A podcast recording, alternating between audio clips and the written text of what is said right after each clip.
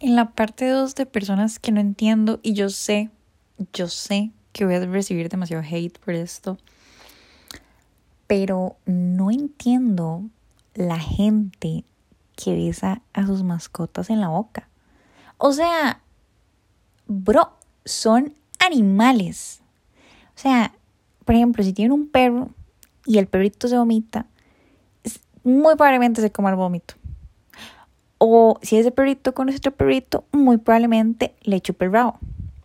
Si ese gatito se encuentra, no sé, un bichito o una ratita, muy probablemente la mate y después vaya y les va a dar un beso a ustedes en la boca. O sea, o sea, no, no tiene sentido. Pero bueno, ¿quién, quién, quién soy yo para juzgar, verdad?